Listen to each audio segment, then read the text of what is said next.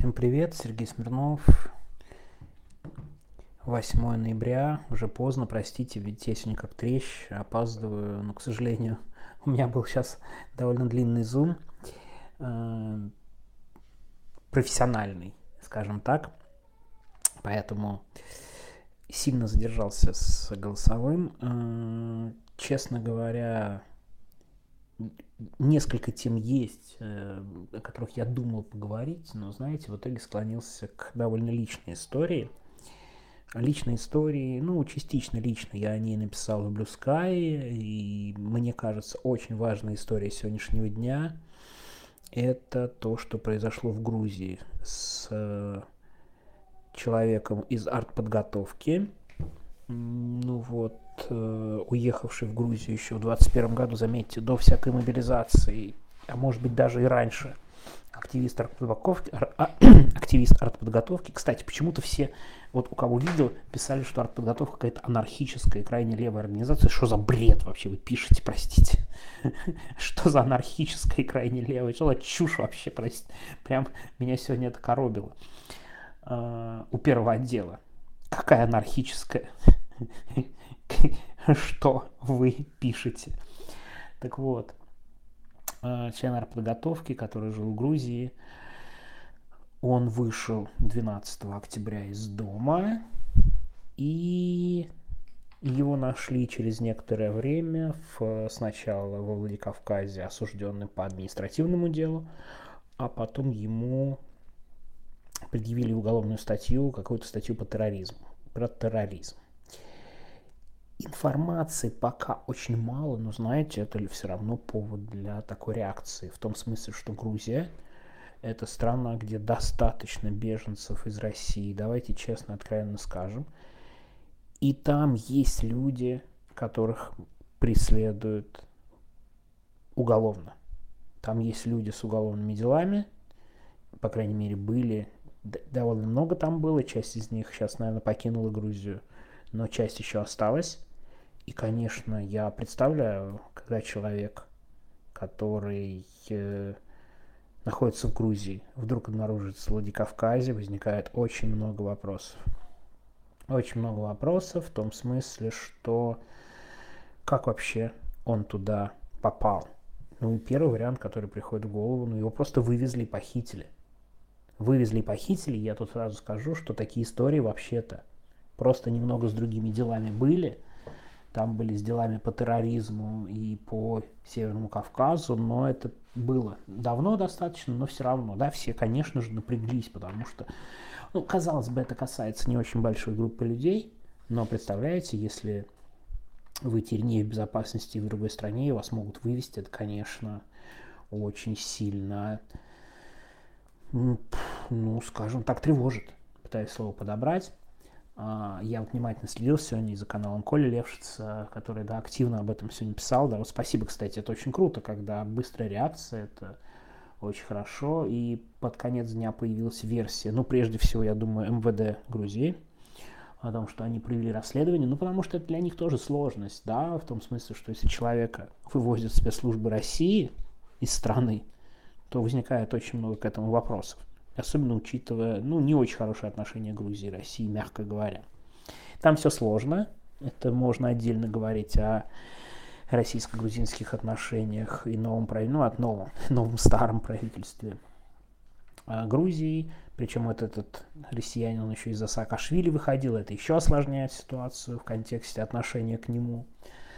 Ну, то есть такая, такая вот история непонятная важно, что версия уже была к вечеру, о том, что он сам доехал до, до Южной Осетии, ну, по сути, будем называть вещи своими именами, да, до непризнанной республики, э, оккупированной, да, территории, как считает официально Тбилиси, и там очень такая,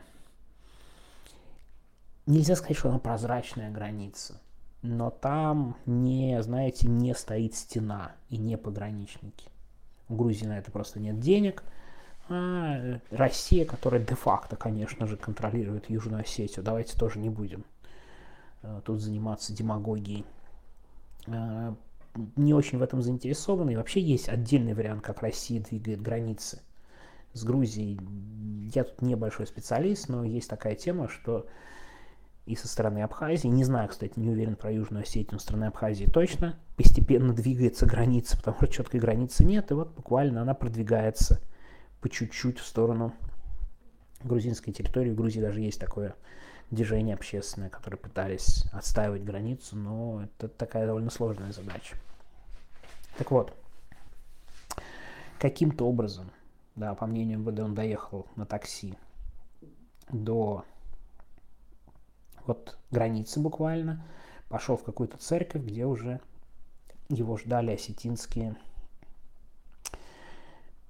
пограничники, не знаю, кто там, да, какие-то спецслужбы, трудно сказать, я вот затрудняюсь сказать, кто это был, но сам факт, смотрите, человек живет в Грузии, и на следующий день он оказывается в Владикавказе. Его, кстати, по классической абсолютно схеме. Вот эта схема вообще абсолютно классическая для спецслужб.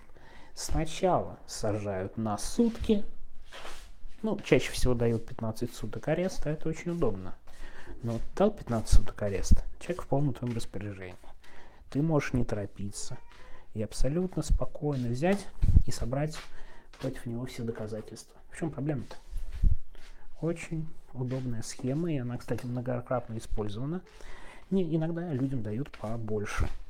Дают два раза 15 суток, но в итоге, вероятно, его обвинили по уголовной статье. Ну, у нас пока очень мало подробностей по уголовной статье. Мы поговорили с его сыном. Тот сказал, что к ним приходили и вели расспросы по поводу каких-то публикаций, постов. Ну, то есть я полагаю, что может быть дело вполне себе по, не знаю, оправданию терроризма или что-то в этом роде. Что-то там было про военкоматы, про то, что их надо ну, я думаю, догадываетесь, что с ними надо делать, скорее всего, в этом видео. То есть я подозреваю, что там будет либо терроризм, либо оправдание терроризма, либо что-то еще более жесткое, кстати. Да, легко, господи. Там чистый терроризм прописать за такие видео, чем, в чем проблема.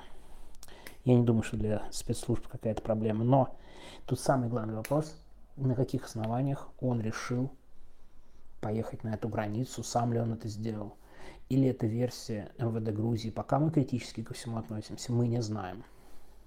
Но это лишний разговор поговорить о том, что российские спецслужбы будут, я думаю, я почти уверен, ну, нельзя сказать, что это будет абсолютно масштабно и так далее, но в том, что они заинтересованы в подобных рода прецедентах, я не сомневаюсь. Я многократно говорил о том, что репрессии в России пока не массовые, точечные, но направлены на то, ну, не только я, немного кто это говорил, я так сказал, сформулировал, что я это говорил. Нет, конечно, не я это говорил, это много кто говорил о том, что репрессии, они э, не носят, при том, что не носят массовый характер, тем не менее очень даже такие как бы касаются всех. Посадили несколько человек, зато всех остальных запугали, да. И мне кажется, вот такой случай, как история с этим активистом артподготовки, а его еще, кстати, за артподготовку могут подтянуть, она же объявлена террористическим сообществом, там какие-то дикие статьи, ну то есть всегда можно навесить допол- дополнительных статей, там, там, ну не до пожизненного, но там какой-то срок с явно больше 10 лет потенциально может быть. Так вот, эта цель запугать всех остальных. Представляете, как себе в их логике это бьет по другим. Ты одного каким-то образом похищаешь и вывозишь, и запугиваешь всех остальных. Это очень любит делать российская власть. В этом я, кстати, не сомневаюсь, что если у них пока даже не было таких планов и возможностей, то, тем не менее, им это очень понравится в их стилистике. Так что я бы внимательно отнесся к этому случаю, пока непонятно, какие итоги. Ждем, когда адвокат придет к этому человеку. Я думаю, все-таки он попадет к нему в сезон рано или поздно. И тогда станет чуть понятнее. Посмотрим. Вариантов много. Может, он решил вернуться. Ну, теоретически можно такое допустить. Ну, можно. Хотя я, кстати, очень сдержанно к этому отношусь. Посмотрим. Посмотрим. Может, там ему встречу какую-то обещали или так далее. Но надо ждать подробностей. Но пока это выглядит так, что человек был в Грузии, а потом оказывается в Владикавказе. И почему я сказал насчет личного? Ну, ты в любом случае так относишься к личной безопасности теперь сквозь призму таких историй. Я вот сказал, что у них цель запугать и что-то сделать. Ну, ты в любом случае так будешь относиться. Не знаю, у меня, мне кажется, чуть меньше рисков, чем много у кого, кто сидит по Европам, по другим странам с приговором, по Европам прежде всего, с уголовными делами и с, уже с вынесенными приговорами. Ну вот после этого ты начинаешь вообще думать про свою жизнь, лететь ли тебе в какую-то страну, где ты полетишь, как ты полетишь, с кем ты встретишься, не близко ли ты к территории России. И еще одна есть деталь. Дело в том, что они прям очень любят косплеить. Ну, на мой взгляд, я не знаю, косплеить, играть в таких, знаете, разведчиков, э, диверсантов из сталинской эпохи 20-30-х, все эти отравления, я думаю, это очень в стилистике таких спецслужб. Но тогда как раз было несколько нашумевших, нашумевших историй про нападение за рубежом и вывоз из-за рубежа в Россию. Была операция, как выманили Савенкова, длинная история, по сути, выманили в Советский Союз, и он при странных обстоятельствах погиб в тюрьме. То ли сбросился сам, то ли его сбросили, не до конца понятно. Была история с генералом Кутеповым, очень тоже таинственный, до сих пор на 100% непонятно, что произошло, то ли его вывезли из Франции, то ли его во Франции уже убили, ну, то есть это такой обсуждаемый вопрос, я глубоко не в это все не погружался, но абсолютно понятен контекст. Если вы пытаетесь действовать в стиле своих кумиров, там, столетней давности, 90-летней давности, то следует ждать таких шагов от российских спецслужб. Э, это не значит, что мы там сидеть должны бояться. Просто надо к этому относиться как к реальности, к тому, что есть. Э, способов избежать на 100%, наверное, нет совсем на 100%, но, конечно, думать, через какую страну ты летишь. Вероятно, не летать через страны, которые совсем недалеко от России находятся. Да, вспомним историю с Протасевичем. Ну, то есть ты понимаешь, вот такой день, как сегодня, опять раз и вернул тебя, ну, не то чтобы в атмосферу страха, это неправда, ну, не в атмосферу страха, но раз такое дыхание Родины гораздо ближе, чем ты думаешь. Я просто сегодня как раз в Sky вспоминал о том, что э, был, были такие эпизоды, когда э, ты просыпаешься утром в 6 там, утра от каких-то какой-то шума за дверью и такой, о, может, с обыском к тебе пришли, это я еще мягко так, потому что ты когда в панике просыпаешься, ты такой, о, о, ну, особенно у меня такое было ярко, когда объявили иноагентом и когда был по, по месту мамы был обыск по месту прописки. Ну, как бы по неволе ты ждешь обыска и у себя в квартире, где ты живешь. Ну, то есть, как бы, довольно странно его не ждать. И вообще, вот это нервное, напряженное состояние, когда ты живешь в репрессиях, оно вообще-то ненормально. И как раз тут, вот как раз хочу поделиться а, своей историей. Я тут где-то недели три назад, четыре, может быть, может быть, месяц, ну, не помню, может, пару недель. Знаете, очень стираются быстро время. Давал интервью а, болгарской журналистке. Болгарская журналистка, она очень интересно рассказывала, она очень хорошо говорит по-русски. Я еще спросила, как вы так русский выучили? Она говорит, а у меня родители жили в Ливии в свое время, потому что Ливия тогда была социалистической страной 80-х, и очень звала к себе а, специалистов из социалистических стран. И они говорят, мы жили в Ливии там 3 или 4 года в 80-х, и там никакой болгарской школы не было, и мы все ходили в советскую. То есть я ходил 4 года в советскую школу отсюда. Э, очень, она очень хорошо говорит по-русски. Говорит по-русски очень хорошо. И она вот довольно долго меня спрашивала. А знаете, я так отвечаю ей, э, ну, совершенно говоря, ну вот, типа там, вот эти вот любимые фразы, которые ты отвечаешь действительно на автомате, ну, не задумываясь со стороны, как ты звучишь, ну, типа из серии не, ну, я знал, что каждый день ко мне могут прийти с обыском. Ну, я понимал, что меня там закрыли в, на 25 суток, ну, дали на 15, ну, после этого может быть уголовное дело. Не, ну, я там судил о том, что уголовное дело, если там два года, ну, и типа, ладно, что я буду уезжать, если мне грозит два года. Какая ерунда, два года не дадут, ну, как бы. И они так смотрят на тебя, что ты вообще как бы, видимо, не очень нормальный в их глазах.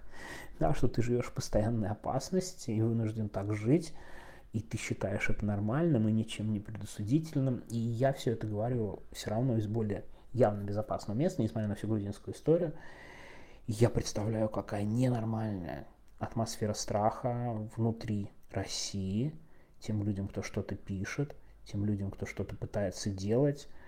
И я, конечно, понимаю, что мы это никак не, не формулируем. Мы никак не формулируем, к сожалению это все, это явно надо делать э, людям в России, те, кто в риске находится, нужна гораздо большая поддержка, слова солидарности, стараться людей максимально не задевать, не вынуждать, свысока к ним не относиться, не знаю, серии «Вы молчите, а мы тут». Это, конечно, не так. Давайте просто вспомним эту общую нервную атмосферу, которой я, кстати, уверен, я уехал в 22 году, в марте. Ну, я не сомневаюсь, что стало хуже извините, я практически страны подхожу, людей стало меньше известных, а приходить кому-то силовикам надо. Ну, то есть, как бы, да, вот сегодня какое-то в Питере задержание. Ну, то есть, уголовные дела же, дела практически каждый день идут, просто они менее известны, но вот эта атмосфера, нам надо, конечно, это все обязательно запоминать. Это ненормальная ситуация. Надо сделать так, чтобы вот такой атмосферы постараться вообще избежать в будущем при любых обстоятельствах. Это просто ненормально, то, что происходит. Тем, кто в России, кто в совсем зоне риска, кто не в самой зоне риска, кто все равно в непонятной ситуации, ну, конечно, максимальная поддержка, респект за то, что вы вообще что-то говорите, высказываетесь, там даже в чате пишете. Я понимаю, что это все с учетом нервной ситуации требует правда определенной смелости, стойкости и всего прочего, поэтому Единственное, что хочу сказать, давайте это все обязательно, правда, учитывать. Это ненормальная ситуация, в которой нам надо друг друга стараться поддержать. И главное, конечно, да, одна из вещей, недавно очень хорошая знакомая написала, э, надеюсь, она сейчас слышит, о том, что, наверное, надо чаще повторять тезис, что надо пережить и сохранить себя вот в этот момент и пережить этот чудовищный путинский режим – дожить до его конца и постараться жить нормальной жизнью. Очень хочется пережить, попытавшись сохранить здоровье и рассудок. Давайте как бы приложим к этому максимум усилий, в том числе поддерживая друг друга в такие дни, вот как сегодня, когда раз и такое дыхание российского государства совсем недалеко и напомнило тебе о не самом приятном, что есть. Ну что, на этом я сегодня заканчиваю. Даже не знаю уже, как в трещах мерить после его огромной, огромной голосовухи. Но будем считать, что где-то на две трети. На две трети пора все-таки как-то вернуть вот эти подсчеты. Все, всем спасибо. Да, немножко, немножко личное сегодня. Пока.